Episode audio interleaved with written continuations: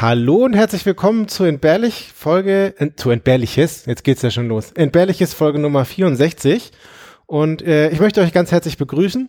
Der Techniker äh, wurde informiert Oh Gott, und der Techniker. Der, der Techniker bin ich und ich habe das nicht gescheit gemacht, deswegen haben wir eine Verzögerung gehabt. Aber ähm, jetzt sind wir da und das Studio Link, das Studio, das Sendezentrum, also jetzt hakt's aber auch. Also wir das wir wurden Sendezentrum- geholfen. Genau, das Sendezentrum hat uns geholfen. Vielen lieben Dank. Und jetzt sind wir live. Und äh, wer sind wir denn? Wer bist denn du? Ich bin der Flo und wir machen seit drei Jahren einen entbehrlichen Podcast. Genau. Und du bist? Ich bin auch der Flo und äh, ich mache mit dir zusammen diesen Podcast. Was wir da genau tun, können wir gleich reden. Aber äh, jedes Mal, wenn wir am Kongress sind, haben wir unseren Stargast dabei. Und wer bist denn du? Ich bin der Philipp, hallo. Hallo Philipp, woher kennen wir dich? Ähm, ihr habt irgendwann mal ange äh, angekommen und habt gesagt, ey, wir wollen einen Podcast starten und wir brauchen da Starthilfe und ähm, äh, dann habt ihr mich gefragt und ich habe festgestellt, eigentlich braucht ihr überhaupt keine Hilfe, ihr müsst es eigentlich nur veröffentlichen und ich finde den bis heute ganz toll. Dankeschön. Und woher könnten die Hörer dich hören? Oder wenn sie jetzt finden, dass du heute eine gute Performance machst? Dann habt ihr morgen die Möglichkeit, ich bin morgen zu hören um 22 Uhr, also morgen ist in dem Fall der 29. Dezember 2021 bei Philips Podcast Pastete. Ich starte in Season 2.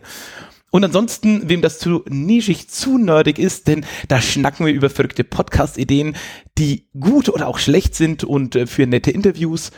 Und wer es ein bisschen humoresk, schrägstrich geschichtlicher mag, der kennt mich vielleicht aus dem Podcast Ach, das Triumvirat für historisch inspirierte Humorvermittlung. Ende des Unbedingt. Shameless Self-Plug. Solltet ihr ihn noch nicht kennen, unbedingt einschalten. Ja, auf jeden Fall. Ein sehr schöner Podcast und den ich auch immer sehr gerne höre. Und jetzt haben wir euch so lange auf die Folter gespannt, was eigentlich hier passiert. Ja, unser Podcast heißt Entbehrliches, weil wir irgendwann, du vor allem, mal angefangen hast, entbehrliche Artikel aus der Wikipedia zu sammeln.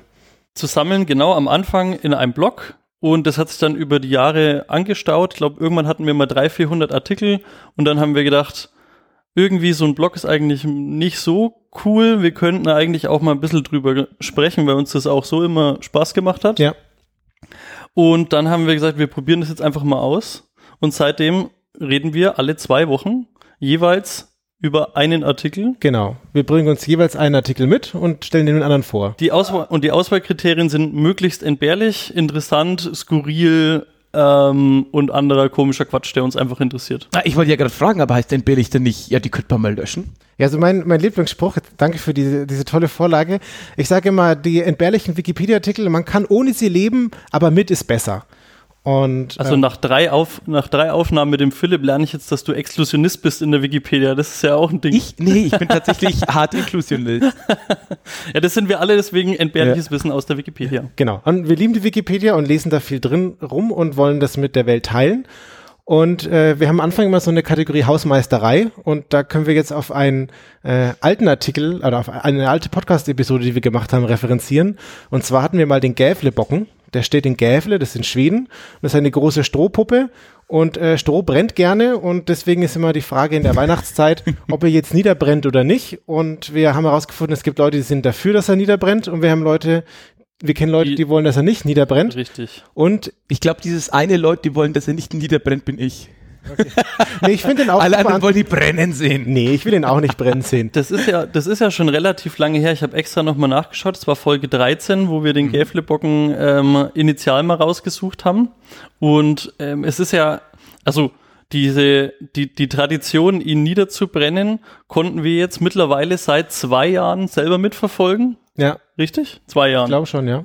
Aber ich glaube, man muss dazu sagen, die Absicht, wenn die Puppe aufgestellt wird, also das ist so ein großer Strohbock, ist nicht den absichtlich abzubrennen. Nee. Es tun halt nur Leute Dinge, damit der irgendwann nicht mehr steht, wie zusammenfahren mit einem Auto, zusammenprügeln oder auch einfach anzünden. Genau. Und warum ist das Hausmeisterei? Weil der steht nämlich immer in der Weihnachtszeit und dieses Jahr war wieder Weihnachten und äh, dieses Jahr hat der Gävlebocken leider nicht überlebt. Er wurde niedergebrannt. Äh, Leider oder zur Freude. Ja, und Also die Effekthascherei hat mich auf die, auf die Seite der Abbrennenden ge Okay. gezogen, muss ich ehrlich gestehen. zumindest gab es einen 40-jährigen Mann, der verhaftet wurde deswegen. Ich habe ein Alibi für den Abend. okay, das ist Wie gut. schaut's bei euch aus? Äh, ja, Und bestimmt ich bin auch. nicht ganz 40, von daher. Okay, ja ich, ja, ich bin auch nicht 40, habe ich Glück gehabt. Und was wir auch als Hausmeisterei dabei haben, in der letzten Folge hast du etwas über besondere Postämter erzählt. Richtig. Und äh, in diesem Jahr hat das Nikolaus-Postamt in St. Nikolaus einen äh, Rekord geknackt. Und zwar sind dort 30.000 Briefe eingegangen und so viel waren das da wohl noch nie. No. Aber ich finde es total einleuchtend, weil, also ich weiß auch von vielen Eltern, die dem Nikolaus äh, das ja halt nicht Bescheid sagen konnte, dass der mal vorbeiguckt. Weil das ist ja, also zumindest hier, also wir sitzen alle gerade in Nürnberg, ist es ja durchaus eine Sache, dass der in manchen Haushalten der Nikolaus vorbeikommt und den Kindern ne, so aus dem goldenen Buch mal ein bisschen nachguckt, was die so angestellt haben. Mhm. Und dann gibt's irgendwie ein kleines Präsent und vielleicht auch die ein oder andere ähm, Hinweis, was man vielleicht in der Zukunft ein bisschen netter zu den Eltern sein könnte und ähnliches. Und ich glaube, äh, bedingt durch das große C äh, ist das jetzt so ein bisschen ausgefallen. Und dann ist ja vielleicht da einen Brief zu schreiben auch eine schöne Möglichkeit. Genau. Ja, wunderschön. Schöne Sache. Der, der Peter hat ja gesagt, es ist nur deswegen passiert, weil wir in der Episode drüber gesprochen haben. Das Fand ich auch Oh. sind wir, sind wir Post-Influencer. Ja, so viel Einfluss, wenn wir schon hätten. Ja, so, jetzt haben wir euch äh, von vergangenen Episoden erzählt, aber wir haben uns ja nicht ohne Grund hier in meinem Wohnzimmer getroffen. Ähm, ihr könnt ja mal gucken, ob was ihr so für Sachen entdeckt. Hinter dem Philipp versteckt sich etwas, äh, das kann man vielleicht, es nickt mit dem Kopf, äh, aber man sieht es leider nur, wenn der Philipp aus dem Bild schaut, deswegen, aber du bist auch, du bist noch hübscher anzuschauen als der Oh. Von daher darfst du gerne reinkommen. Aber wir treffen uns Es ist, ja, ja, nicht. es ist ja auch sowieso eine ungewohnte Situation für uns, dass man, Ja, dass mega. man uns aufnimmt. Aber wenn ich das, kann ich eigentlich noch eine Hausmeisterei dazu Ja, geben. natürlich. Ich habe ein Weihnachtsgeschenk bekommen vom Flo, wo unser tolles Logo drauf ist. Nicht im, nicht im entbehrliches Fanshop erhältlich. Ja, das machen wir nicht. genau, aber wir treffen uns hier, weil wir über Wikipedia-Artikel reden wollen. Und dann frage ich doch mal ganz offen in die Runde. Nocke, hast du einen Artikel dabei? Flo, hast du einen Artikel dabei? Bin, ja, ich bin meiner, meiner Pflicht nachgekommen und ich habe einen Artikel tatsächlich vorbereitet. Cool. Da bin ich jetzt aber gespannt. Ich Ähm, muss aufpassen, dass ich nicht in deine Notizen schaue. Normalerweise sitzen wir uns so dreh mich gegenüber. so, ich drehe mich so ein wir bisschen. bräuchten so eine Corona-Schutzwand, aber so blickdicht. Ich habe dabei einen, einen Hoax, Hm. der sich konkreter um ein Spiel dreht. Also der, der Wikipedia-Artikel dazu heißt Nuclear Gandhi.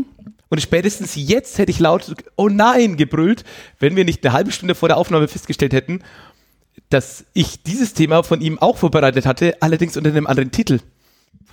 Was ist das für ein Zufall? Also, das ist uns auch noch nie passiert. Ich glaub, Vielleicht ist das Weihnachtswunder. Wir haben ja schon mal drüber gesprochen, dass wir Artikel eigentlich nicht kennen vorher, bevor der jeweils andere die vorstellt. Ähm, und haben da eigentlich auch so ein Abklopfschema entwickelt, dass wir uns Anfangsbuchstaben von den Artikeln nennen, damit es eben nicht dazu kommt, dass wir beide dasselbe Thema vorbereiten. Jetzt stellt sich heraus, wir hatten Schnittmenge, aber wir haben es jetzt zum Glück vorher noch aufgeklärt. So, also worum geht's jetzt bei Nuclear Gandhi?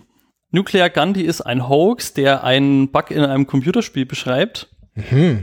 Und Passend zum Kongress. ja, richtig. Und der Bug in dem Computerspiel ist Civilization 1 oder 2, je nach äh, Quellenlage. Kann man jetzt, äh, reden wir später auch noch drüber. Okay.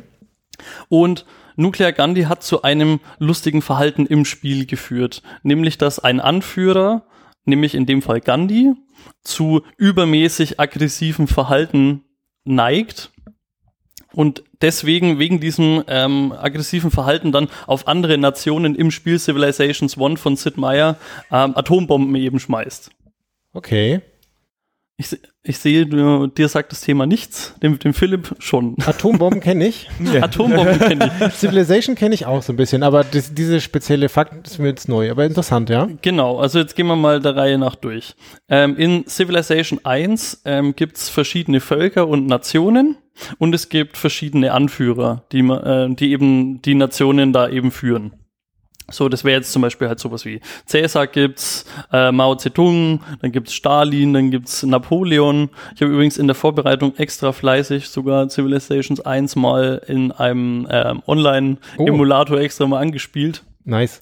Weit bin ich nicht gekommen und es war komisch. Okay. Aber gut. Aber die NES-Version oder die PC-Version? Weil da gab es unterschiedliche Anführer. Boah, ich glaube, es war eine PC-Version, Ah, ja. aber nagel mich bitte nicht drauf fest. Ja, ja, ja. Ich hab, bin Bestimmt, eh schon gerade drauf und dran, die komplette Civilizations-Fangemeinschaft gegen mich äh, aufzubauen. also mir hat's nicht gefallen. So. Ähm, Hoffentlich zieht nicht jemand ein LAN-Kabel im Streaming, du jetzt hier. ist heute noch nicht passiert. So, einer dieser Anführer eben ist auch Gandhi.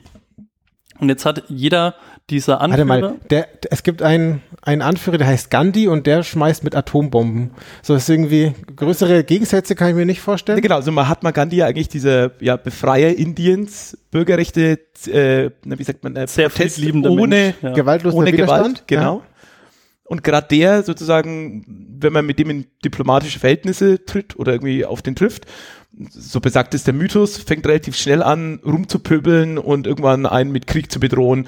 Und wenn sozusagen die Zivilisation, daher der Name des Spiels auch, schon weit genug fortgeschritten ist, dann wirft er recht rigoros mit Atombomben, was so die ultimative Waffe in diesem Spiel ist. Krass. Richtig, so. Und ähm, also wie das jetzt im Detail funktioniert ist, dass jeder der zum Beispiel eben Cäsar und eben auch Gandhi genannten Anführer, die haben äh, bestimmte Eigenschaften.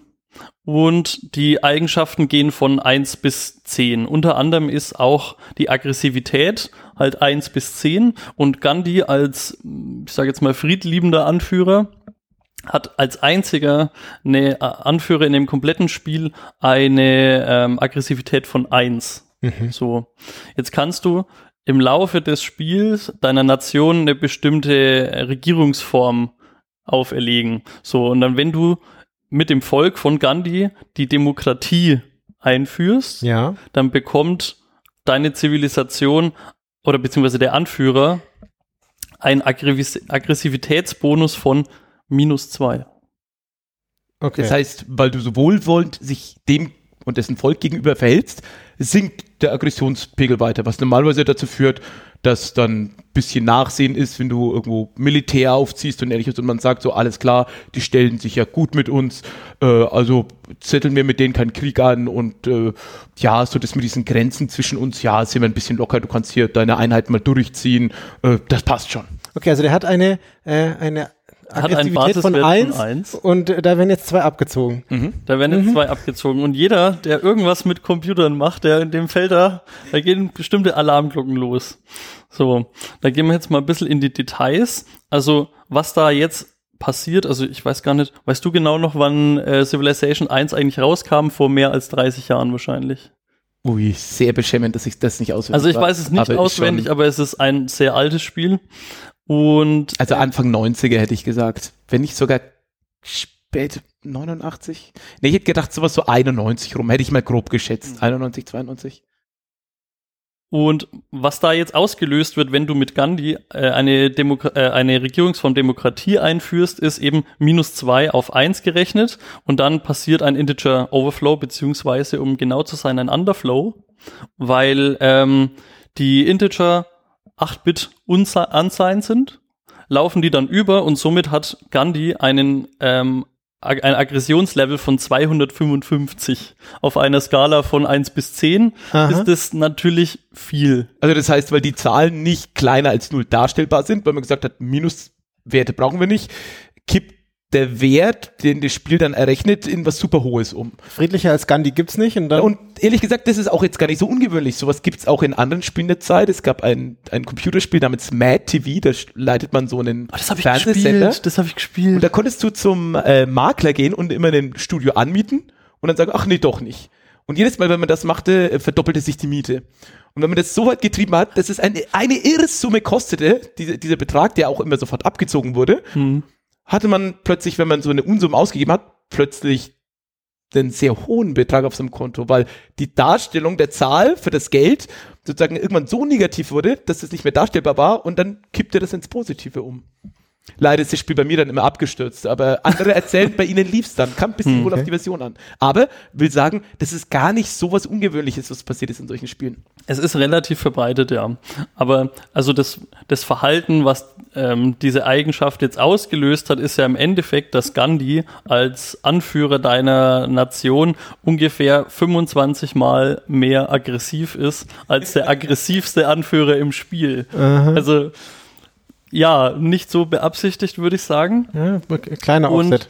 ähm, ja, auch irgendwie so ein ganz, ganz blöder Zufall ist, dass du mit dem Freischalten der Regierungsform Demokratie auch noch freischaltest, dass du jetzt Nukleartechnologie ausbilden kannst und ja, auch Bomben. So. Okay. Also je, jetzt, jetzt fügen sich für den geneigten Zuhörer äh, Sachen zusammen, nämlich Nuklear und Gandhi. so.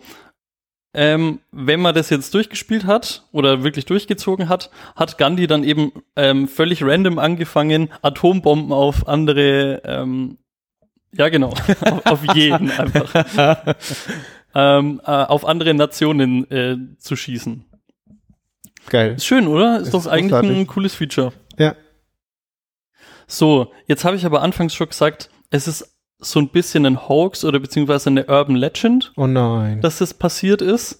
Und da war ich auch, also ich habe den Wikipedia-Artikel gelesen, so von oben nach unten und dachte mir so, ah, coole Sache eigentlich und äh, super witzig, wie, wie detailliert, wir haben es vorhin dann auch schon gehabt, wie detailliert das alles aufgeschlüsselt ist und so, wie das ist. Und dann stand April, April. Und ja, also im, im Endeffekt dann so, du kommst dann zu dem Abschnitt, wo so, ja, Aufklärung der Urban Legend irgendwie ist und dann denkst du, okay, hä, das ist jetzt gar nicht passiert. So, und jetzt habe ich eben was dazu. Es gibt jetzt im Internet einige Verwirrungen darüber, über den, den kompletten Sachverhalt des Nuclear Gandhi. Mhm. Zum einen streiten sich Leute, ob das in Civilization überhaupt passiert ist, also ob es diese Funktionalität überhaupt mal gab. Funktionalität, den Bug im Endeffekt.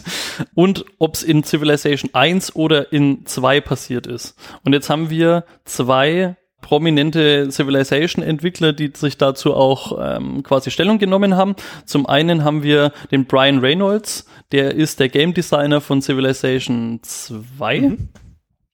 Und der kann sich überhaupt nicht erinnern, dass es irgendwelche unsigned Integers überhaupt in der Codebase gab. Okay. Aber er hat auch die Codebase von Civilization 2 zum äh, Zeitpunkt, als ihm die Frage gestellt wurde, seit 20 Jahren äh, nicht mehr gesehen. Also Ja, komisch. Ich weiß ja nicht mehr, was ich letzte Woche gemacht habe. Also, ja, stimmt. So, und die andere Stimme ist, wir haben noch Sid Meier selbst, also quasi der, der Schöpfer von dieser ganzen ähm, Spielserie, der sagt, dass das eigentlich gar nicht sein kann, weil im, im, im Standardverhalten oder im Default bei C und C++ ähm, in der Codebase eben alle Integers automatisch sein sind. Also du schreibst explizit hin, ich möchte einen unsigned integer, also eine, Genau. eine Zahlendarstellung ohne die Möglichkeit, negative Zahlen darzustellen. Richtig. Danke.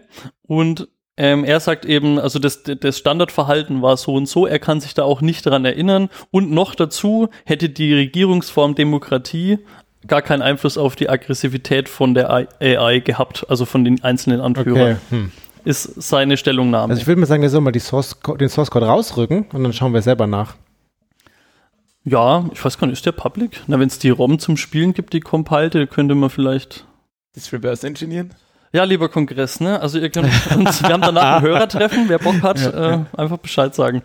Man könnte mal die Leute vom FreeCiv-Projekt fragen, die ja ein, Oh, ein Open Source Civilization bauen. Oh, super. Das muss ich mal googeln dann noch. Ich habe mal eine Zeit lang Open Red Alert sehr gerne gespielt und äh, Rollercoaster Tycoon gibt's ja auch ein Open Source Open ne? C- ist großartig. So geil. Die Also, haben da, die haben da nachträglich Netzwerkfähigkeit reingepatcht. Das ist völlig der Wahnsinn. können Supergeil. zusammen Achterbahn fahren? Man kann zusammen an einem Park gleichzeitig bauen. Sehr geil. Ja, also dann legen wir jetzt auf und machen das. Tschüss, war schön mit euch. Hat sich ja gelohnt. Ähm, so, wie hat jetzt dieses Mem dann eigentlich Verbreitung gefunden? Ähm, es gibt dann jetzt wirklich auch Leute, die das ein bisschen recherchiert haben, wie kam es denn dann? Also ich meine, wir haben jetzt Originalstimmen von ähm, zwei, äh, ja, Entwicklern, die auf jeden Fall einen guten Zugang zu dieser Codebase haben und da auch damals wirklich dabei waren. Die können sich beide nicht erinnern. Jetzt muss man aber irgendwie, irgendwoher muss das doch mal gekommen sein. Und jetzt haben Leute ähm, da ein bisschen herumgeforscht und sind im Endeffekt darauf gekommen, dass es 2012 einen User namens Tunafish gab, der den Claim in einem Wiki gemacht hat, nämlich in TV Tropes. Ich weiß nicht, ob ihr das kennt. Mhm. Eine super Webseite. Okay. Du bist ja auch so ein landes Gaming-Lexikon, oder? Mm, Jein. Wenn mich Leute fragen, der spielst du so viel? Eigentlich fast gar nicht, aber ich finde so Spielegeschichte total spannend. Hab dann auch Zeitschriften abonniert und tatsächlich auch von dem Sid Meier, der das Spiel geschrieben hat, zuletzt die Biografie gelesen. Irgendwie, mich fasziniert das total. Ja, also ich, wir haben es ja off-air vorhin schon gesagt, also ich hatte ja beim Aussuchen schon Angst, dass du das Thema sowieso schon kennst. Mhm. Nachdem du es jetzt auch teilweise mit vorbereitet hast, war lag ich da sehr richtig. Also gut, irgendwas mit alten Games ist der Philipp immer eine Top-Adresse, ja. kann man auf jeden Fall sagen. Na gut, dass ihr mich kennt, ich habe keinen blassen Dunst. Ja, das, so, Aber das ist ja schön. Ja. Sonst hätten wir es ja niemandem erzählen können. Sonst sitzen wir hier zu dritt und sagen, kennst du es? Ja, okay, danke. Nächstes Thema. Ich frage mich auch schon, ob du heute, heute Abend Nackenschmerzen hast, wenn du nach links und rechts die ganze Zeit. Jetzt ist ja ausgeglichen. Ähm, so, wo war ich jetzt stehen geblieben? Ähm, 2012, Username Tunafish hat diesen äh, Claim ins TV Tropes Wiki eingesetzt und allerdings ohne wirkliche Belege. 2012 im November, also desselben Jahres, hat die Information dann ihren Weg in das Wikia von Civilization 1 gefunden, nämlich mit der Referenz auf den, den Eintrag von TV Tropes. Mhm. Und dann hat die ganze Geschichte ähm, die Runde gemacht im Internet, dann wurde es bekannt, weil ich meine, das ist ja lustig. Jetzt, ich meine, ich habe es ja auch rausgesucht, weil ich das super unterhaltsam fand. Ja. Und jetzt, das ist nämlich das Spannende, in den nächsten zwei Jahren wird das Meme immer wieder verbreitet und wann immer auch nach Quellen gefragt wird, wird auf das ähm, Wikia für Civilization 1 gelingt. So, und das hat jetzt ja schon also ich meine, es ist wahr, weil es steht im Wiki, ja, ja. ist ein, ein äh, äh, nicht so ein geiles Konzept. Da gibt es übrigens auch einen Wikipedia-Artikel dazu, was Circular Reporting heißt. Also Wikipedia ist keine Quelle, nur eine Sammlung von Quellen. Haben wir wieder ein perfektes Beispiel dafür. Aber so, und das ist jetzt ähm, quasi das, ähm, das, das Takeaway davon nicht nur wir oder die Internetgemeinde hat es dann so lustig gefunden, dass die Entwickler ähm, gesagt haben von Civilization 5, wir bauen das jetzt ein in den in die aktuelle Version. Ich glaube, gibt es schon mehrere? Gibt schon Civilization 6? Ich ja. weiß gar nicht. Ich bin da echt nicht up to date. Ja, das okay. letzte war, glaube ich, und das letzte ist auch schon wieder ein paar Jahre her, war dann, jetzt gibt es Hexagonalfelder. Ah, ach so wie bei Siedler von Katar. Nee, oder? Doch. Genau. Ja. Genau. Okay.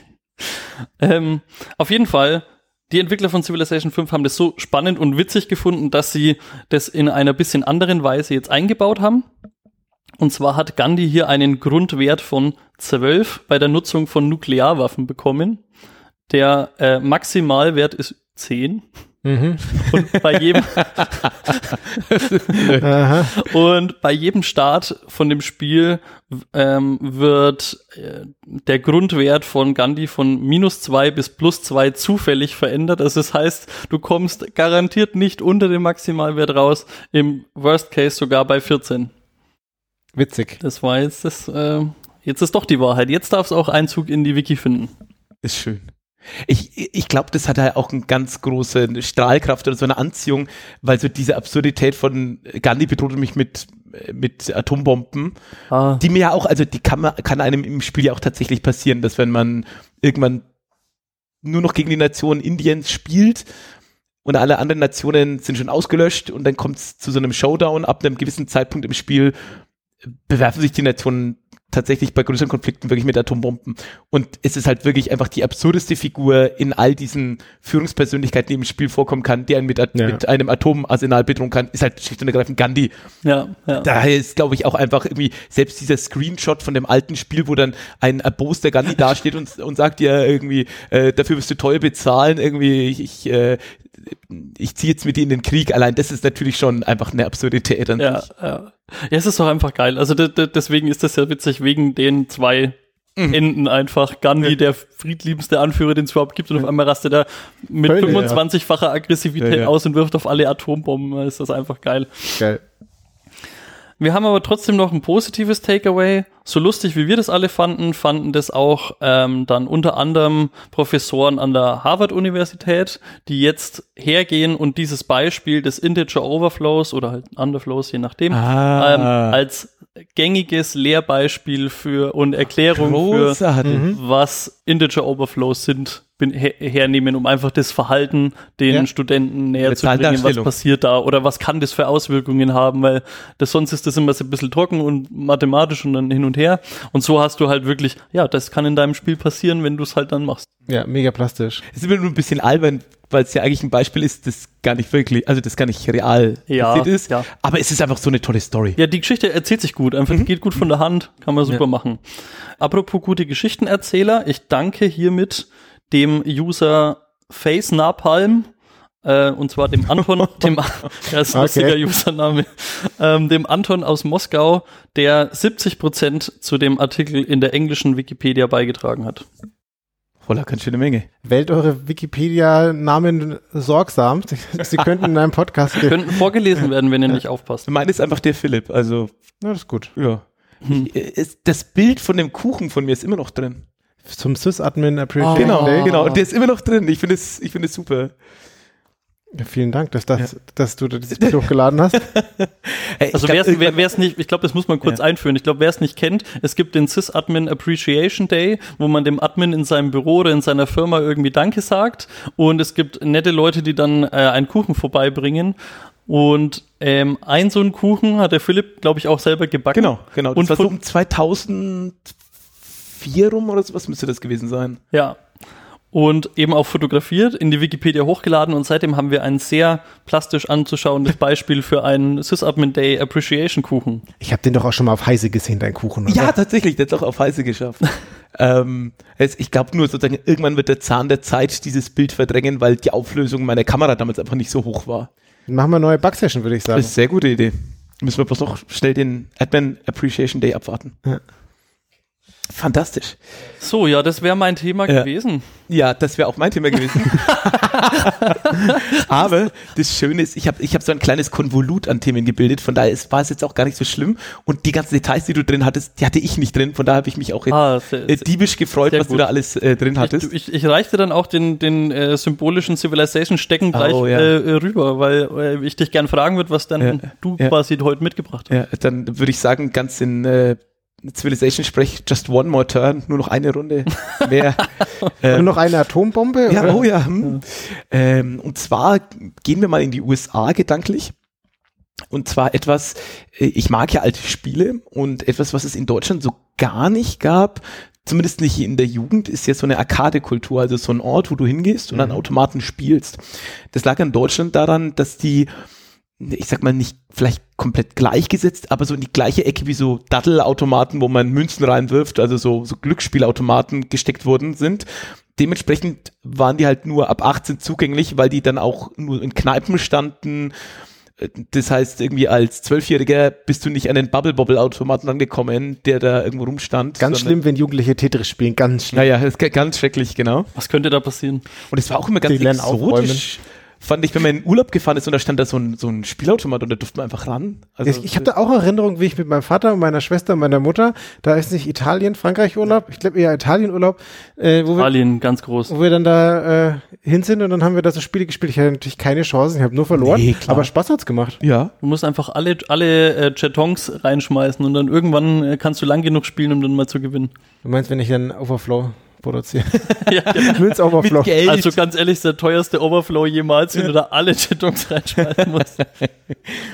Ja, jedenfalls in den USA dagegen ist es so der Treffpunkt für Jugendliche. Man spielt miteinander, gegeneinander und dann, also wirklich so diese Klischees von der Gewinner vom Spiel hängt dann am Automat ab und wer ihn herausfordern will, der geht als nächstes hin, legt schon mal eine Münze hin und ähm, es ist so ein, mit anderen Worten, es ist so ein Ort der Sozialisation, des Austauschs und eben dieser Arcade-Kultur. Mhm.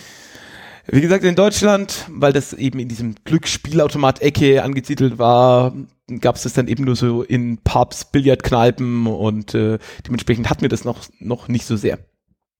Und im damaligen Bronze Age, also so dem naja, goldenes Zeitalter, spricht man dann später, aber so, so ein erstes Aufblühen von Videospielkultur kam dann sowas wie Space Invaders hin, heraus.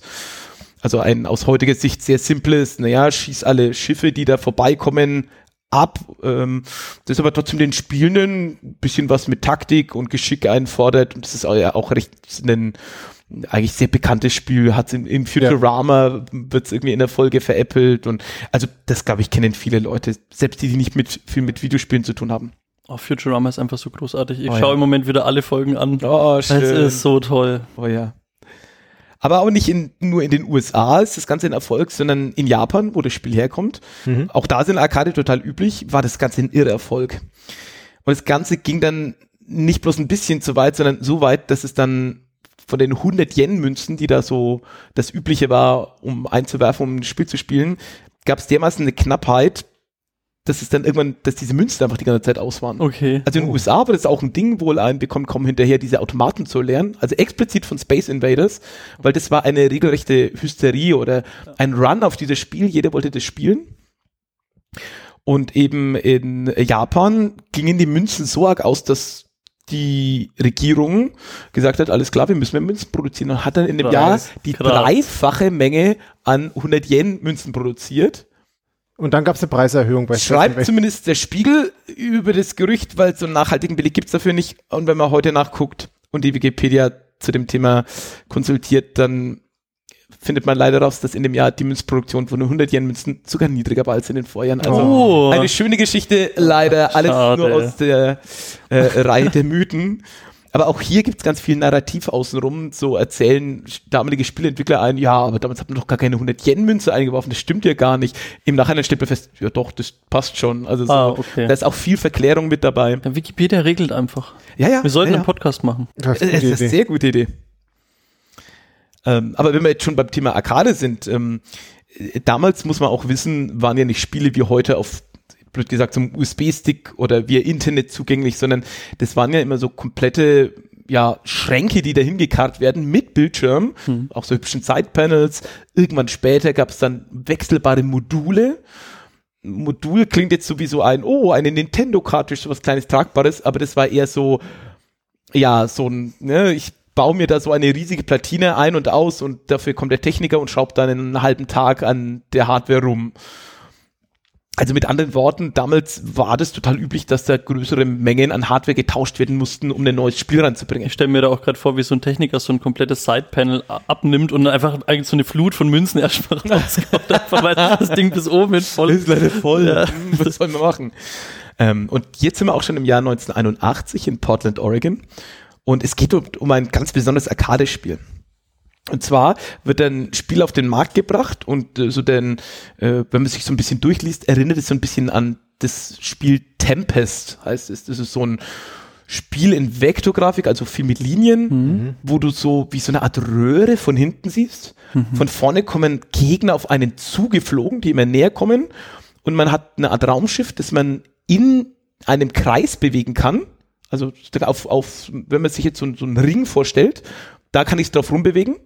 Ja. Und wenn ich schieße, dann fliegt der Schuss sozusagen auf der Höhe in diese Röhre nach vorne. So ein bisschen wie Space Invaders in rund. Das Genau. Ist, das ist Das aber trifft eigentlich genau auch sau witzig, weil das ja noch in Röhrenbildschirmen auch waren. Da ist ja wirklich was auf dich zugeschossen, Stimmt, wenn ja. du wenn Ja. du so aus einer Röhre heraus. Das- Und jetzt stellen wir uns das so vor, ne, so ein ähnliches Spiel war das dann. Und dann fliegt man so durch so einen Tunnel, außenrum sogar noch Farben und Formen und es soll so ein bisschen ausgesehen haben wie so ein Kaleidoskop und dann gab es auch Geräusche dazu. Und auch auf dieses Spiel ein totaler Run irgendwie, also vor den Automaten warte ich lang und die Leute werden regelrecht süchtig danach. Also ein bisschen wie bei Space Invaders, der neue Hype um dieses Spiel, das ich jetzt namentlich noch nicht genannt habe. Ähm, stellt sich dann aber raus, irgendwie das Spiel bekommt vielen Leuten nicht so gut und die Leute leiden dann nach dem Spielen unter anderem unter epileptischen Anfällen, Gedächtnisstörungen, Schlafstörungen, Panik, Depressionen und sogar Halluzinationen. Okay. Was dann so ein bisschen creepy dazu kommt, ist ein, je nach Berichten tauchen immer wieder Techniker auf, die aber irgendwie in schwarz gekleidet sind und die die Automaten aufstellen, checken und manchmal wohl diese Automaten auch hinkarren, ohne dass sie einen Auftrag dafür haben vom Arcade-Betreiber. Also so ein bisschen weird. Ähm, und jetzt ist so ein bisschen die Frage, wie heißt das Spiel? Das heißt halt Polybius. Wie? Und- Polybius. Polybius. Okay. Genau, und äh, da steckt eine ganz mysteriöse Firma dahinter und die hat einen ganz exotischen Namen, den man vielleicht in den USA nicht so gut kennt. Ähm, die heißt nämlich Sinneslöschen. Ja, Das muss okay. dann ein, ein, ein Amerikaner auch aussprechen. Ja, also Sinneslöschen ja. dann wahrscheinlich etwas. Und ähm, mein, wer jetzt des Deutschen mächtig ist, der schaltet halt hier spätestens ab. Ähm, weil, ähm, wenn man es so an so, äh, ich sag mal, ähm, Storytelling-mäßig große Meisterwerke wie Doom 3 denkt, wo es dann einen, Protagon- einen dir zugewandten netten Menschen namens Dr. Malcolm Betruger gibt. Und Das wer, letztens wer, erst irgendwo gehört. naja, und wer denkt das wohl? Ne, so me meisterhaftes Storytelling stellt sich raus, der betrügt einen, der ist ein Bösewicht in Wirklichkeit. Wer hätte das gedacht? Nein, der hat doch, die Glatze oh. und guckt böse und heißt Betruger. Geil. Ja, um Simpsons zu zitieren, jemand, der Deutsch spricht, kann kein schlechter Mensch sein. Aber tatsächlich geht das Ganze ein bisschen, also das ganze Polybius, die Firma dahinter, alles natürlich großer Quatsch.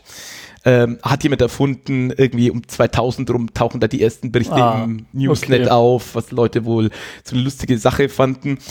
Aber äh, da gibt's ein paar wahre Fakten. Also so am 27. November 81, da gab's den äh, Brian Morrow und der hat versucht, einen Rekord im Asteroids-Spielen aufzustellen. Wer das vielleicht kennt, man hat so ein kleines Raumschiff ähm, und es fliegen so lauter große Asteroiden rum. Man muss die äh, zu Klump schießen und darf sich nicht von den Asteroiden treffen lassen. Und sagen wir es so, ich glaube nicht, dass Videospiele besonders schädlich sind. Aber sich 28 Stunden vor so ein Gerät zu stellen und durchzuzocken, Ja. dass man dann irgendwann mit Krämpfen umklappt, mm, ne, könnte halt passieren. Ne? Oder auch, dass eben äh, ein äh, Michael Lopez am gleichen Tag, der spielt dann dieses Tempest, ähm, der kriegt halt einen Migräneanfall davon. Also man muss auch immer noch überlegen, Röhrenbildschirme, aus heutiger Sicht, wenn du dir das anguckst, flackert es schon ganz schön viel, plus du konzentrierst dich, also Ja, und wahrscheinlich dann halt auch wieder äh, zu wenig gegessen und zu wenig getrunken und so nebenher. genau. Ich weiß gar nicht, was der erste Videospieltode war. ja, also da in dem Umfeld sozusagen, Hatten wir das mal? Weiß Ich dachte, ich erinnere mich, dass Also ich kenne eine Geschichte über einen WoW-Spieler aus, oder eine WoW-Spielerin aus Asien, glaube ich, die vor Okay. ihrem PC gestorben ist oder verstorben ist, einfach durch Mangelernährung und so. krass. Ähm, genau, aber jetzt wollen wir doch wenigstens ein bisschen sowas äh, Positives aus der Sache rausziehen.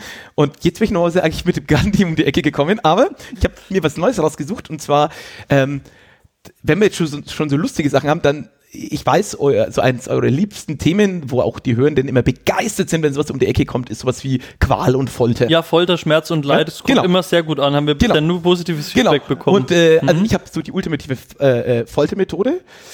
Microsoft Excel. oh. Also mal deine Formel anschauen hier. Oh ja. In neueren Versionen von dem Tabellenkalkulationsprogramm wurden ja inzwischen heute x Features eingebaut. Ob man die jetzt braucht oder nicht, sei Oh. jedem überlassen. Ich glaube, ich weiß, worüber du redest. Ich bin gespannt. Aber ja. eine Sache ist nicht mit drin, lustige Easter Eggs. Ah.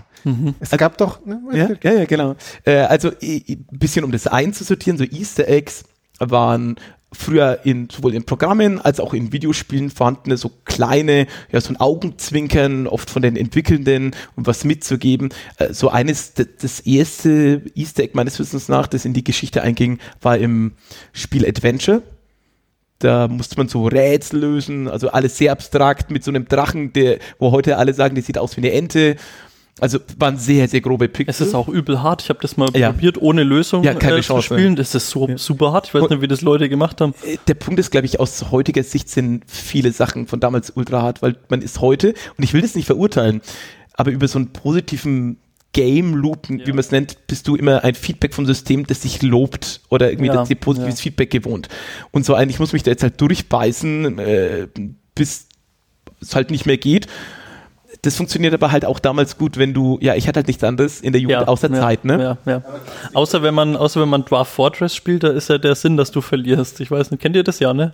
Ja, äh, Aber Hab es ich gibt ja viele gesehen. Spiele, die heute so prügelhart sind, auch so ein Demon's Souls oder so, wo Leute auch sagen, ich spiele es erstmal zwölf Stunden und Ja. verliere nur die ganze Zeit. Ja, ja. Ich habe von einem Spiel gehört, äh, das ist ein Autorennspiel oder so ein Autodriftspiel. Mhm. Man muss irgendetwas tun, aber irgendwie 80% der Leute sind im Tutorial gescheitert.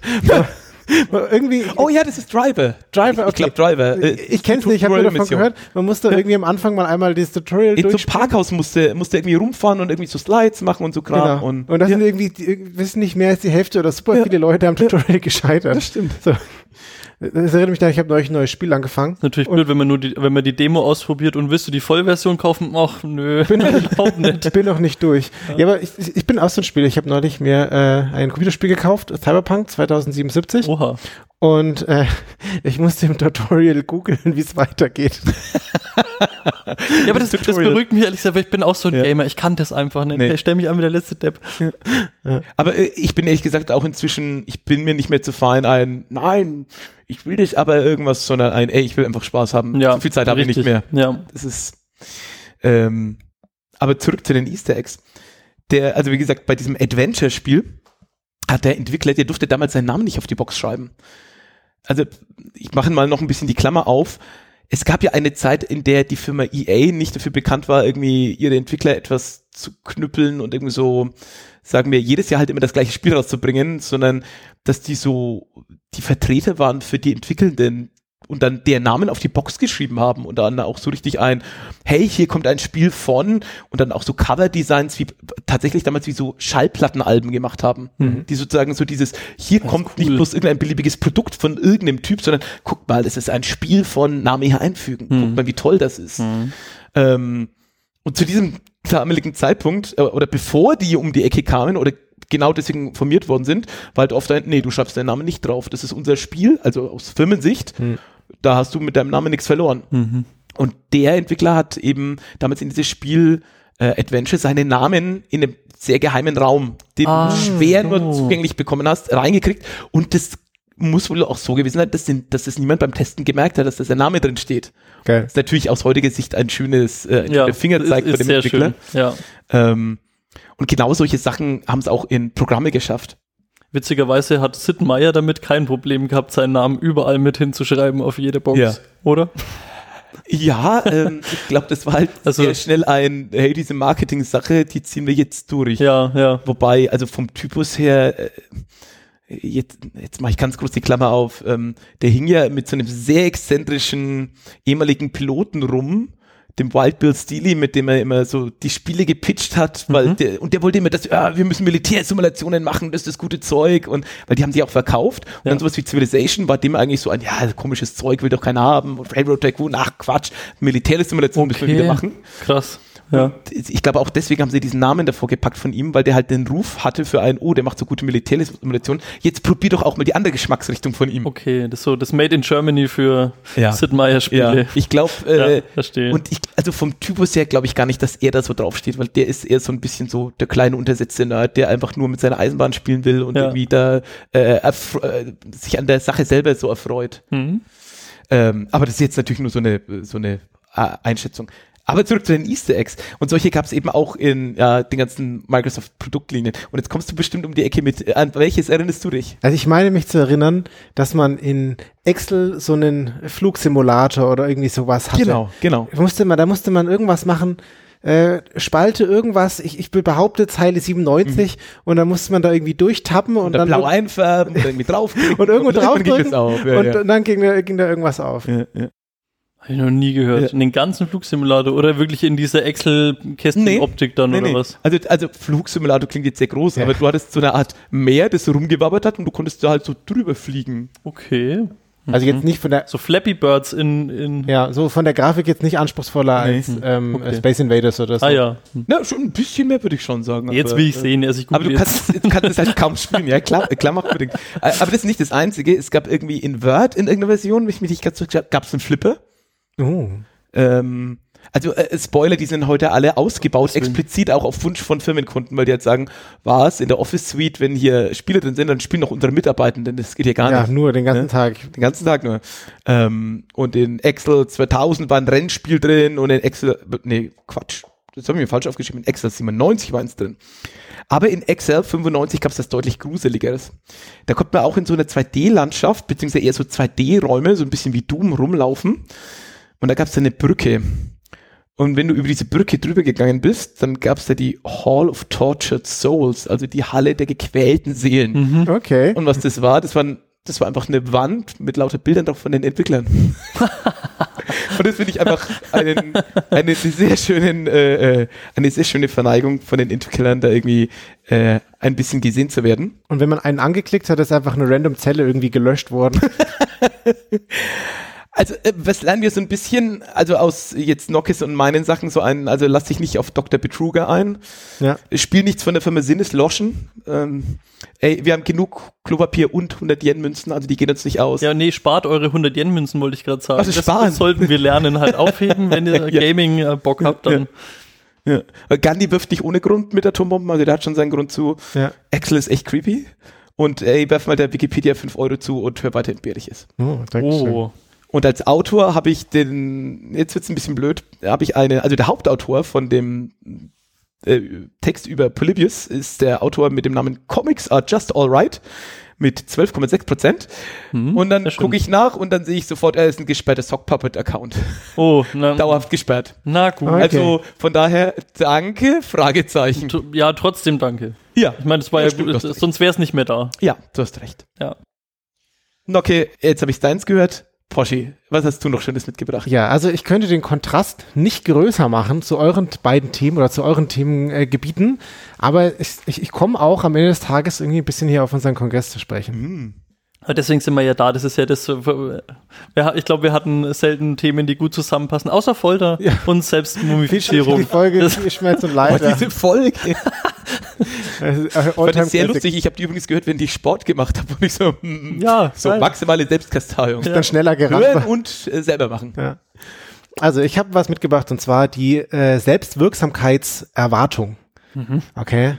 Also Selbstwirksamkeit und davon die Erwartung. Und ich bin da sp- ursprünglich drauf gekommen, ich habe schon öfter irgendwie einen Witz gemacht, dass so äh, KlassensprecherInnen sein ist so ein bisschen so Selbstwirksamkeitssimulation. Also, ähm, weil du, du bist da in einer Klasse und wirst dann da gewählt, um dann dieses tolle Amt auszufüllen und am Ende des Tages hast du einfach überhaupt gar keine Macht. So, es ist einfach Nee. irrelevant. ja? Und was, Kurze Frage, warst du Klassensprecher? ich war auch mal der Klassen- BOS, oder? Äh, nee, da war ich das. Ah, okay, okay, dann hatte ich das verwechselt. Aber äh, ich, ich kann das auch aus dem Studium sagen, da gibt's dann äh, Studierendenvertretung und das ist auch so ein bisschen äh, Selbstwirksamkeitssimulation, nach meiner Behauptung, weil äh, man kann da so Dinge tun und am Ende sitzt man in einem Gremium, wo man dann irgendwie zwei von 15 Stimmen hat.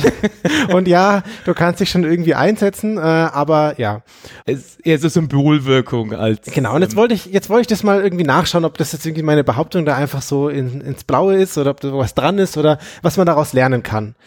Und äh, so bin ich dann auf die Selbstwirksamkeitserwartung gekommen. Und da steckt super viel drin und deswegen muss ich das aus verschiedenen Bereichen mal durchleuchten oder beleuchten.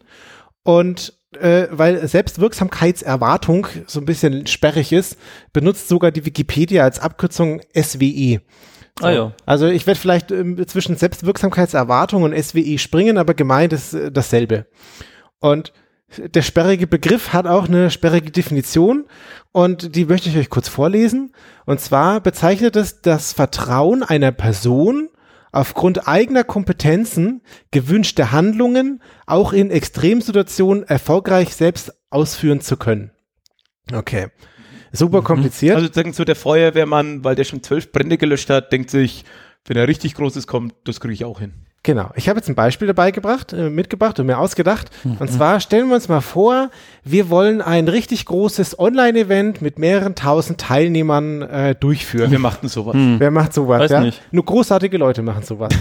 und wenn man jetzt da so gut drüber nachdenkt, ja, was hat man da? Ja, das ist auf jeden Fall super viel Aufwand, ja. Und man steckt da auch super viel Freizeit rein und das ist ein hoher Zeitdruck und große Verantwortung. Und wenn ich mir jetzt denke, äh, Chaka, wir schaffen das oder Chaka, ich schaff das, dann hat man eine äh, sehr hohe Selbstwirksamkeitserwartung. Also, weil du eine Selbstwirksamkeit hast und du erwartest, dass du da drin erfolgreich bist und deswegen hast du eine hohe Erwartung.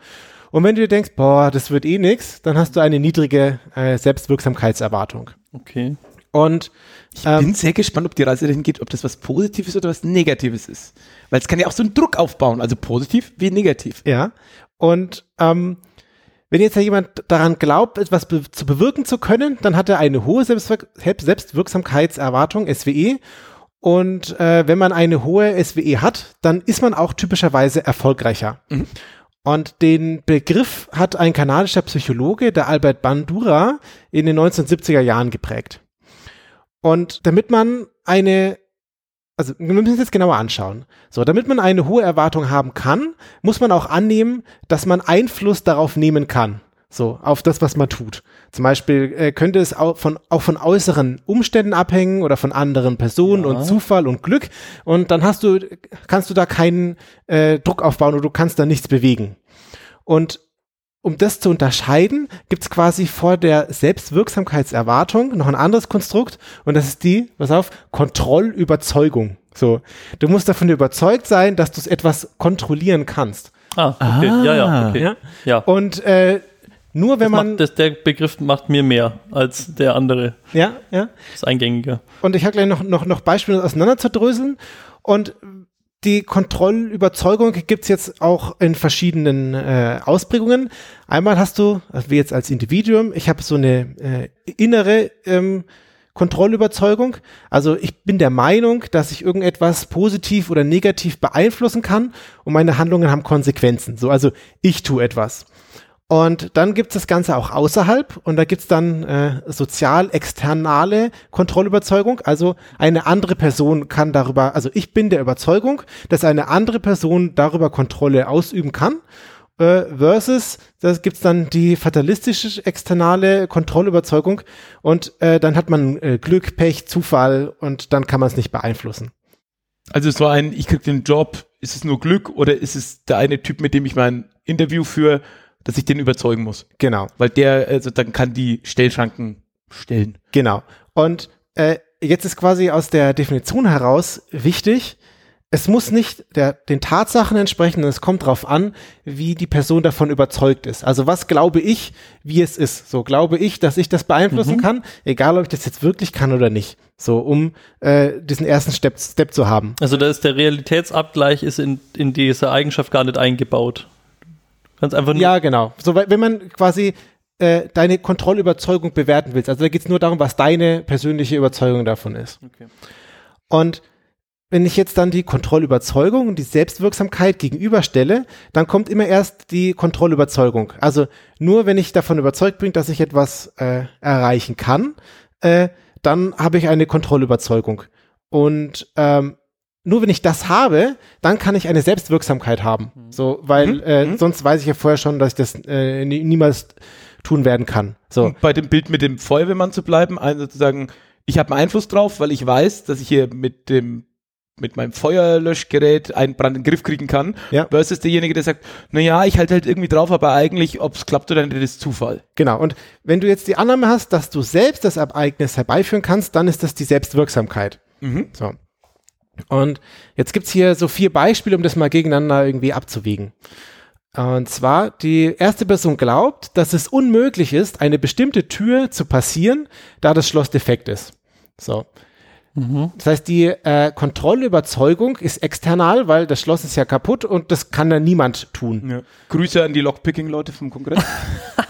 Ja, genau. Ja, genau, super. Und ähm, aber das ist ja für die eine Person so und Mhm. Lockpicker haben andere Möglichkeiten und deswegen würden die Situation jetzt anders bewerten. Aber in dem Fall äh, ist das eine externe Kontrollüberzeugung, weil das niemand kann und deswegen gibt es auch niemals eine Selbstwirksamkeit, weil es einfach nicht geht. So, das heißt, die Person wird nichts unternehmen. Mhm. So, und jetzt gibt es dann die Person B, die glaubt, die Tür sei sehr wohl zu öffnen, nur sie selbst besitzt nicht den passenden Schlüssel. So, dann Achso, da habe ich selber nicht die Fähigkeit, das jetzt zum Erfolg Genau. zu führen, glaubst, sondern aber andere das könnten andere, weil sie die richtigen Werkzeuge haben. Genau, das heißt, ich bin das Problem, Problem in Anführungsstrichen. Und äh, ja, auch deswegen keine Selbstwirksamkeitserwartung, weil ich selbst das Problem gar nicht lösen kann. aber sozusagen aus einer, aus, äh, aus einem positiven Bild wäre der erste einfach verzweifelt und sagt, steht vor der Tür und sagt, hm? Der zweite sagt, ja, dann muss ich jemand holen, der das kann. genau, und da ist jetzt, wo du dann äh, eingreifen kannst, da muss man jemand anders fragen. Aber du selbst hast da eine relativ geringe äh, Selbstwirksamkeit oder keine. So, und jetzt gibt es die Person C, die glaubt, die, die Tür sei zu öffnen und sie glaubt auch, dass sie den passenden Schlüssel besitzt. Dann hast du eine internale Kontrollüberzeugung, also ich kann das Problem lösen. Und äh, ich bin auch überzeugt, dass ich es schaffe, diesen Schlüssel da reinzustecken und umzudrehen. So, und das habe ich, das Bild ist schön. Es ist auch, ich weiß nicht, wie viel wenig, wie wenig Selbstvertrauen äh, Vertrauen kann man haben, dass man das nicht glaubt. Hallo und herzlich willkommen zur Masterclass Türen öffnen. Ja, genau. Heute Schlüssel. links oder rechts rum, 50-50 Chance. Ja, ja, Spezial, äh, Spezialfortbildung, Haustüren. Oh ja. 299 Euro irgendwie jetzt auf Patreon. Ja, genau. Genau. So, und jetzt habe ich halt eben eine, eine Selbstwirksamkeitserwartung und kann die Tür öffnen. Yay, wir sind drin. Und jetzt gibt es noch die letzte Person, die glaubt zwar, dass der Schlüssel passt, denkt aber, dass das Schloss defekt ist. So, das ist jetzt wieder externe Kontrollüberzeugung Aha, ja. und äh, ja, deswegen auch keine Selbst. Der Äh, wird es auch nie probieren, oder? nee, Weil genau, Warum? geht nicht. So, und der wird auch nichts unternehmen. Aber äh, nochmal, und gibt es jetzt keine Person, die sagt, ja, ich habe äh, ich hab die, Fä- also ich habe jetzt das Werkzeug und ich, äh, aber ich glaube nicht, dass ich schaffe. Äh, das ist dann, wenn du äh, Oder äh, habe Das, ich das das, ist dann deine Selbst, genau, das ist deine Selbstwirksamkeit. Also ich wollte mit dem Beispiel jetzt eigentlich quasi den Unterschied äh, Ach so, aufdröseln okay. zwischen äh, was ist der Kon die Kontrollüberzeugung und was ist die Ich Selbstwirksamkeitserwartung. dachte, das ist jetzt ein Abklopfen von aller möglichen Wegen, Kombinationsmöglichkeiten, ne? Ja, ja, die es ja. jetzt mit Nee. dem Szenario gibt. Aber ja, das macht ja auch gar keinen Sinn. Ich, ich, ich kann schon alle Möglichkeiten. Ja, doch, wäre wär schon cool. So, und was wir jetzt da lernen, da, die Einschätzung der Selbstwirksamkeit ist von der Person abhängig, ja. Manche Personen sagen, das ist so ein natürliches Bedürfnis, so eine Selbstwirksamkeitserwartung zu haben äh, für, für jeden Menschen.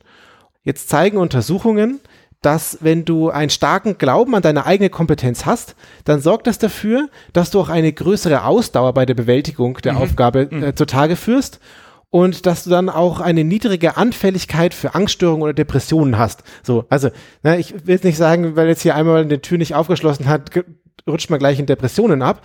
Aber wenn, wenn du davon sehr von dir überzeugt bist, dann passiert das vielleicht äh, in dem Aspekt wieder weniger. Aber es gibt äh, für Depressionen viele Aspekte. Spielt da mit rein, ob ich das schon vorher mal geschafft habe? Also ja. wenn ich das schon 18 Mal geschafft habe, die Tür aufzusperren, ist das ein Faktor, der mich dann mehr enttäuscht oder weniger? Oder ist ja. das in dem, in diesem, in diesem Konzept egal? Ich komme gleich darauf zu sprechen, okay. wie sich die en entwickelt und wo, wo die herkommt. Mhm. So.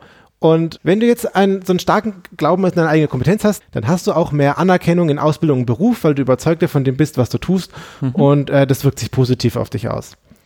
Ist ja, glaube ich, auch in der Kommunikation mit anderen Leuten. Wenn du mit einem mit einer inneren Selbstüberzeugung rangehst von einem, ich erkläre euch jetzt mal die Welt. Ja. Das kann natürlich positiv wie negativ sein. Also wenn jemand gar keinen Plan hat und labert blöd rum, da denken sich auch alle irgendwann, spätestens wenn wenn es fünfmal nicht gestimmt hat, ein uh ja. und auf der anderen Seite ist ja schade, wenn Leute total viel Ahnung von Themen haben, blöd gesagt, aber das halt nicht in die Welt raustragen.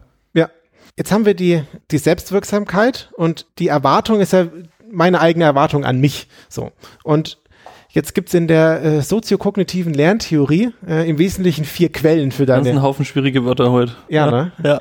Hätte ich, äh, ich kann ja diesmal nicht schneiden, deswegen äh, kommt sie eigentlich ganz gut raus aus mir. Du hättest auch immer SWE voll ausgesprochen, aber wir haben 20 Minuten Sendezeit verloren, deswegen musstest du das abkürzen. Zack, zack, zack, zack. Und noch, noch ein bisschen schneller sprechen bei den komplizierten Wörtern. Das, ja, wir haben Zeit. Ja. So, also ich habe gesagt, es gibt im Wesentlichen vier Quellen dafür, wie sich deine Selbstwirksamkeitserwartung speist. Und eine der wesentlichen ist deine ähm, deine eigenen Erfolgserlebnisse. So, mhm. also äh, du hast etwas gemeistert, dadurch kriegst du eine erhöhte Selbstwirksamkeitserwartung.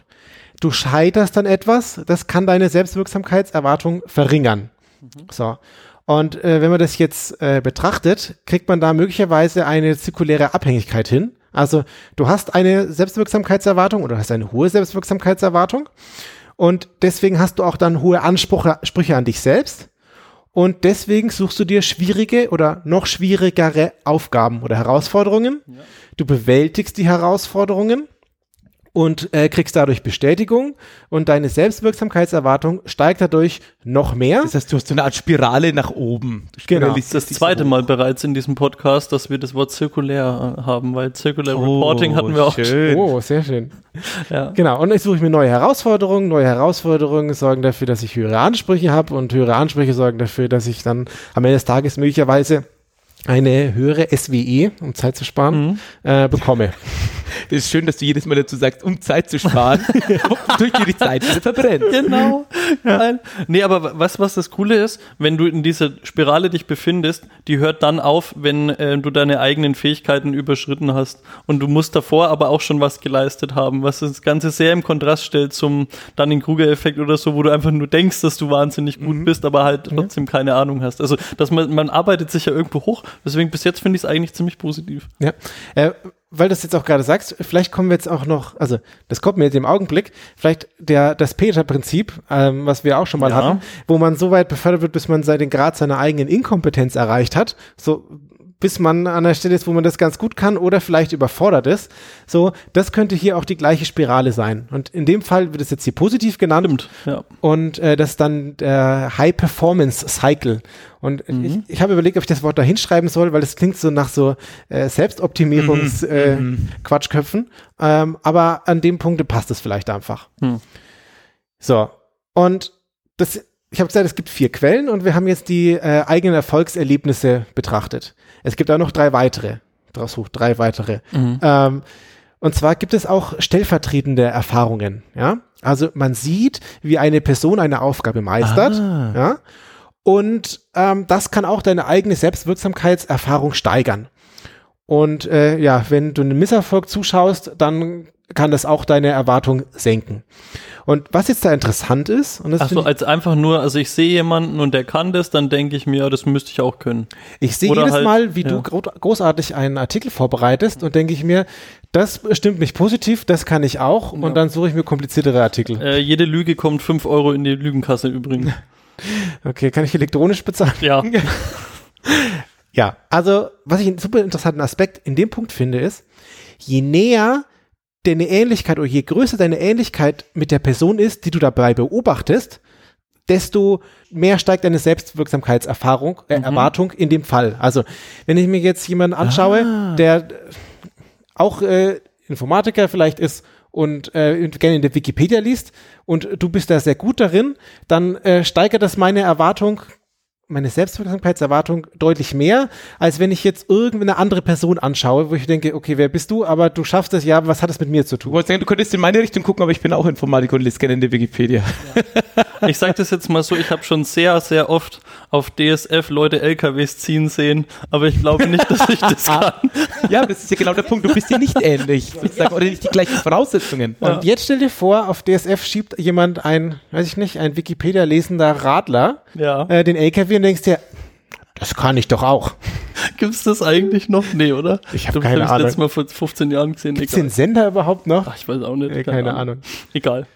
So, und was jetzt daran sehen kann, man braucht so Rollenvorbilder und daran kann dann die eigene Selbstwirksamkeitserwartung, ich hab's ganz oft, steigen. Okay, das ist ja eigentlich ein riesen Plug in Richtung Diversity und sozusagen ein, ja, es ist schon wichtig, verschiedenste Leute als Vorbilder zu haben für junge Leute oder auch äh, eigentlich egal ob jung oder nicht. Absolut, ganz genau. Okay. Die dritte Sache, in den Zahlen habe ich nicht, die dritte Sache, die es da gibt, ist äh, verbale Ermutigung. So, das heißt, wenn ich dir gut zurede, dann hilft dir das auch schon dabei, noch besser äh, zu werden. Da, die, deine Erwartungshaltung zu steigern, dass du gut bist Ja. und das sorgt dafür, dass du äh, besser wirst. Ich kann dich natürlich auch in Grund und Boden regen, äh, dass du äh, irgendwie doof seist und das Ja. alles nicht kannst Ja. und dann sinkt die. So. Aber wenn mir jemand, also ich, ich finde es interessant, wenn mir jemand sagt, du kannst das, dann kann man sagen, äh, dadurch werde ich dadurch besser. So, und das finde ich eigentlich, eigentlich eine coole Sache. Und jetzt, Das ist auch gemessen irgendwie, ne? Da- Das ist kein Konzept, das wurde äh, mal getestet. das oder? haben Leute untersucht. So, ich, ich weiß jetzt nicht, äh, wie groß da, also es ist keine Studie das, verlinkt. Ganz ehrlich, das ist so ein, das ist so ein, ähm, äh, so eine Geschichte, wo ich schon einen ganz furchtbaren Versuchsaufbau mit Kindern wieder sehe. Oh. Wenn man jemandem wieder sagt, du kannst Little es nicht, du kannst es nicht. so. Hat man, ja, das war letzter Ja, ja. Kongress. Wir hatten, Im letzten Kongress Stimmt. hatten wir den Little Albert erst. Oh je. Ich höre schon die Metallstangen. Ja, genau, klirre. Ja, äh, Metallstangen, es gibt auch noch die emotionale Erregung. Und äh, die ist dann eher der, der, der Downer. Ne? Also du hast, wenn du irgendwie Herzklopfen hast, Schweißausbrüche, deine Hände zittern, du fröstelst und dir ist übel wegen der Sache, über die du nachdenkst, dann interess- interpretierst du das als deine Schwäche und das verringert deine. SWE. Aber das ist ja total hochinteressant, weil es gibt ja eine riesige oder mit die größte Angst, wenn ich das richtig in Erinnerung habe, prozentual in der Bevölkerung ist ja vor Leuten zu sprechen. Also sozusagen so in, in äh, sozusagen das, was wir jetzt gerade hier tun, aber vor richtig vielen Leute? Leuten vor Ort und ja, ja, äh, Live? hallo, live, aha, ähm, das zu tun, das ist für viele Leute schlimmer ist als Spinnen und Angst vor dem Tod und alles Mögliche. Und das ist ja genau das sozusagen, wenn du so Lampenfieber hast, empfindest du das als was Negatives und spiralisierst dich dann ja voll runter. Okay. Deswegen Glück ist haben wir hier, das Thema nicht als erstes gehabt. Deswegen ist hier die Lösung, ich würde immer positiv bleiben, die Lösung ist hier, dass du versuchst, deine äh, Stressreaktionen abzubauen. Also natürlich ist leichter gesagt als getan, ne? Aber wenn du Techniken hast, dass du dein Herzklopfen weniger spürst oder weniger, also das heißt nicht sterben, ne? Aber wenn, du, wenn du irgendwie Techniken hast, dass dein Händezittern aufhört oder so, dann interpretierst du das selber nicht mehr als deine eigene Schwäche und dann wird deine Selbstwirksamkeitserwartung höher. So, das heißt, wenn man die, ich sage jetzt mal, mechanischen äh, Probleme in Anführungsstrichen löst, äh, sorgt das auch dafür, dass du darin besser sein kannst. Das finde ich hochinteressant, weil jetzt, Achtung, das ist jetzt natürlich hoch anekdotisch, null wissenschaftlich. Ich kann von mir selber erzählen, dass ich irgendwann, also mit dem ganzen Improv und Auftritten und so weiter, für mich irgendwann Anspannung vor einem Auftritt ein Stück gekippt ist in ein, geil, jetzt geht's los und ohne diese Anspannung, wenn ich einen Auftritt hatte, wurde der meist scheiße, Mhm. weil sozusagen diese positiven Elemente dabei sind. Es gibt wieder andere Dinge, Gesang und Co., wo ich sage, da fühle ich mich eher unsicherer, da ist es dann wieder negativ. Also von daher, ich kann das total nachvollziehen. Quasi Anekdote dein Ende. Treibstoff. Ja, du voll. Ja. voll. Mhm. Und wenn ich das nicht habe, wie gesagt, dann ist ja auch die ganzen positiven Sachen, die die Aufregung mitbringt, mit ja, erhöhter Puls und so weiter, bringt ja auch was. Du gehst auf eine Bühne oder vor Leute und bist aufmerksamer, äh, bisschen schneller im Kopf, ne, Mhm. und so weiter. Ja, ja.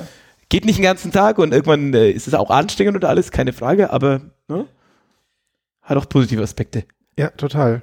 Und du hast ja auch im Zweifel noch so einen Adrenalin-Aspekt da drin, der dich dann auch nochmal pusht bei irgendwas. Und eine der Techniken, die ich von mehreren Leuten, die regelmäßig auftreten, auch für richtig großen Mengen, ist so, so Dinge wie, und das sind wir jetzt wieder genau bei diesem Mechanischen, sowas wie ein, stell dich in eine Superman-Pose für eine Minute hin und dann geh auf die Bühne mit diesem, mit diesem Gestus, den du da hast in dem Moment. Und ich glaube, das spielt genau in diese Richtung von dem äh, Verringern von diesen Aspekten und auch natürlich Körperhaltung und dann genau in diese Erwartungshaltung rein.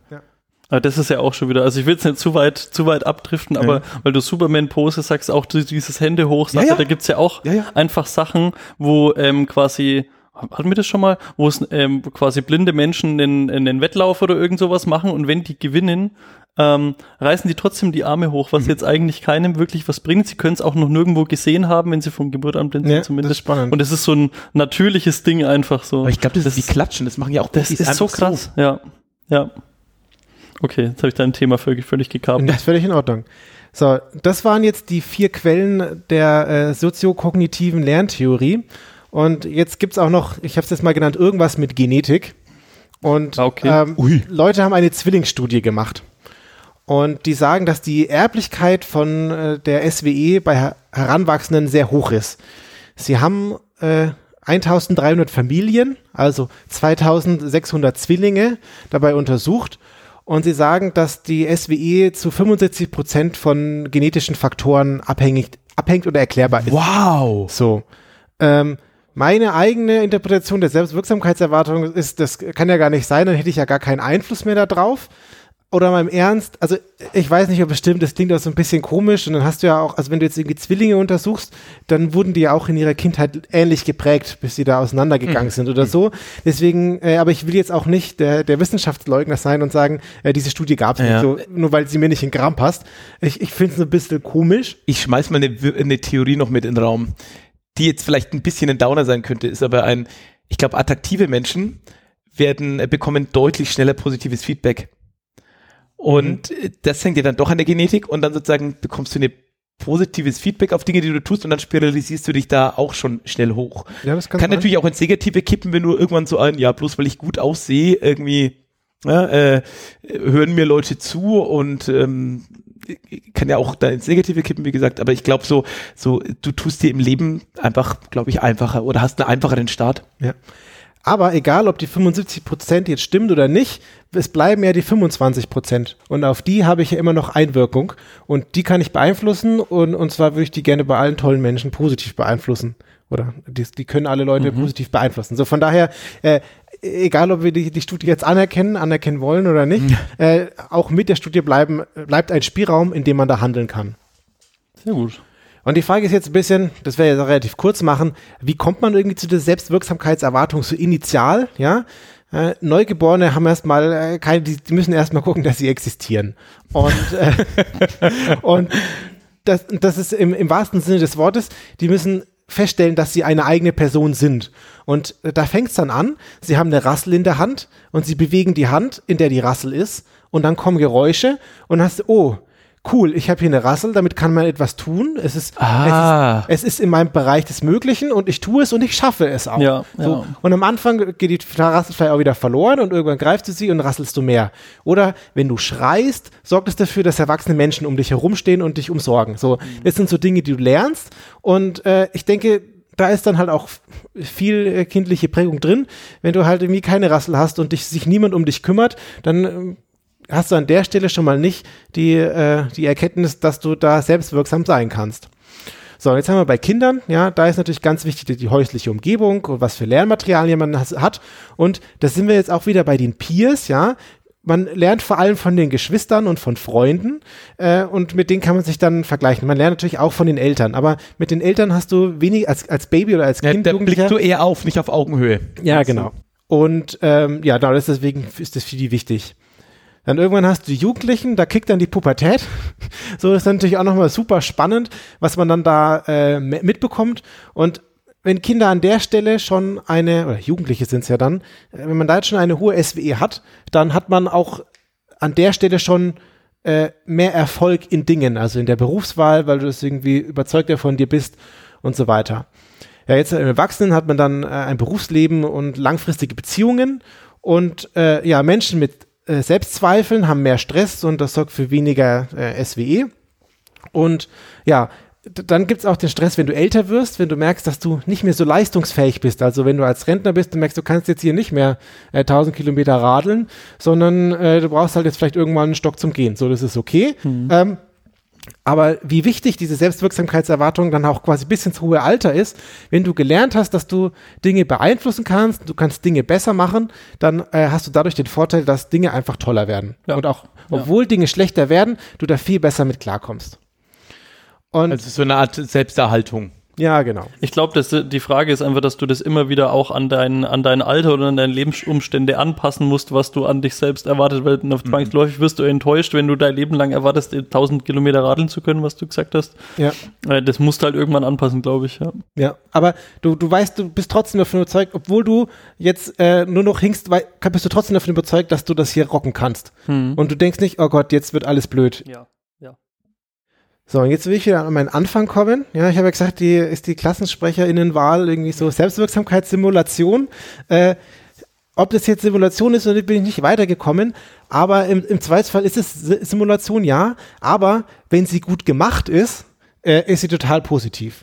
Also wenn die, Ah. wenn du jetzt der Klassensprecher bist und die Simulation so gut ist, dass du da Selbstwirksamkeit verspürst, dann baut es dein Ego auf und deine SWE und das äh, hilft dir so viel in deinem Leben. So, deswegen, ähm, Also mit, mit anderen Worten, wenn du die Möglichkeit hast, halt mal einen Lightning Talk. Selbst wenn du dich dir denkst, ah, kann Ah. ich das wirklich gut? So ein, ja, das kannst du und dann machst du es mal und du wirst erleben, du wirst nicht dabei sterben, Ja. du wirst es schaffen äh, und dann das nächste Mal wird er noch besser werden und noch besser und irgendwann hältst du einen ganzen Vortrag und genau. Und aus dem Grund äh, habe ich den Artikel für die heutige Sendung vorbereitet, weil oh, dieser ganze Kongress, egal was hier passiert, Mhm. es, ist einfach, es ist einfach der Mega-Boost für seine, für seine eigene Selbstwirksamkeitserwartung, ja. Also, wenn ich jetzt hier nochmal hochscrolle, ja, ich kann äh, eigene Erfolgserlebnisse haben, ja. Ich kann irgendwo klein anfangen. Ich mache in der RC3-Welt, baue ich irgendwo einen Gävlebocken hin, Leute finden ihn und freuen sich, ja. und zünd den an. Ich kann ein, ein Lightning Talk halten und äh, kann da kleine Erfolge feiern. Und ich kann aber auch stellvertretende Erfahrungen machen, ja. Ich sehe da Leute, die sind so ähnlich wie ich oder mit denen kann ich mich identifizieren. Die halten einen Lightning Talk oder machen irgendwo etwas Kleines. Und äh, da kann man geboostet Oder werden. ziehen LKWs in einem Livestream. Ja. Oder, Oder, oder einen Podcast zu machen. oder zum Beispiel die äh, verbale Ermutterung. Ja, wenn man jetzt hier der Techniker war und sich viel Mühe gegeben hat, aber eigentlich hat man den entscheidenden Fehler gemacht, Oh. dann gab es hier ganz viele Leute um mich herum, die gesagt haben, das kriegen wir schon hin. Und dadurch ist dann äh, meine er Erwartung auch wieder gestiegen. Danke an die Sendezentrumstechnik an dieser Ja, Stelle. ja, da, danke auch für den Kreis, den du jetzt wirklich perfekt geschlossen hast. Ja, und auch die emotionale Erregung. Ich war, bin ein bisschen auf und ab gelaufen, Ja. aber ich habe gesehen, ja, ich kann mich hier auch wieder chillen und der Nocke hat mir die Hand gegeben. Und äh, dadurch bin ich auch wieder ruhiger geworden und dachte, ja, wir kriegen das hin. Und der Philipp hat einen sehr kompetenten Eindruck gemacht an dem Computer und hat es repariert. und äh, du warst ja dann auch nicht nur, hattest ja nicht nur einen kompetenten Eindruck, sondern du hast es geschafft. So, und äh, das sind jetzt nur meine kleinen Beispiele aus der letzten Stunde oder so. Und äh, Sowas sehe ich hier an ganz, ganz vielen Stellen. Hier findet jede und jeder irgendjemanden äh, als Vorbild, kann das machen und man hat so unfassbar viele Möglichkeiten, hier irgendwo einzugreifen. Und äh, man kriegt herzerwärmend. Genau, es ist einfach herzerwärmend und deswegen finde ich die äh, Selbstwirksamkeitserwartung einfach äh, perfekt für diesen Kongress. Die Wholesome-Folge Ja, zum Kongress. genau. Schön. Und ich kann für die SWE, muss ich eine IP danken zu 15,6 Prozent und die Kontrollüberzeugung muss ich einer anderen IP danken zu 25,5 Prozent. Also von daher. Ihr äh, beide, ihr könnt es schaffen, einen Wikipedia-Account zu erstellen. Wir haben es auch geschafft. Ja, es ist nicht so schwer. Genau. Wenn ihr wollt. Ist ja auch manchmal was Gutes, okay. Ja. Ah, sehr schön. Das war sehr schön und der Kreis am Ende hat mir super gut gefallen. Oh ja. Ja, und es hat mir auch super gut gefallen, hier mit euch das äh, zu tun. Und äh, ja, ich freue mich schon darauf, ganz viele tolle Dinge noch zu erleben. Und was wir. Zum Beispiel? Genau, was wir machen wollen, ist mit euch, also wir kommen jetzt zum Ende. Äh, wir haben auch nur ein bisschen überzogen, nachdem wir viel zu spät angefangen haben. Ähm, wir wollen uns bei euch verabschieden, vielen Dank, aber nur temporär. Und zwar möchten wir mit euch ein kleines HörerInnen-Treffen machen. Und zwar sind wir alle drei aus Nürnberg und die Nürnberger und Fürther Hackspaces haben sich zusammengeschlossen zum Lebkuchis Assembly, weil wir sind aus Nürnberg, da gibt's den Christkindlesmarkt und da gibt's Lebkuchis oder gibt's Lebkuchen und deswegen sind wir Lebkuchis. Und deswegen möchten wir uns mit euch äh, für ein kleines HörerInnen-Treffen äh, treffen. Jawohl.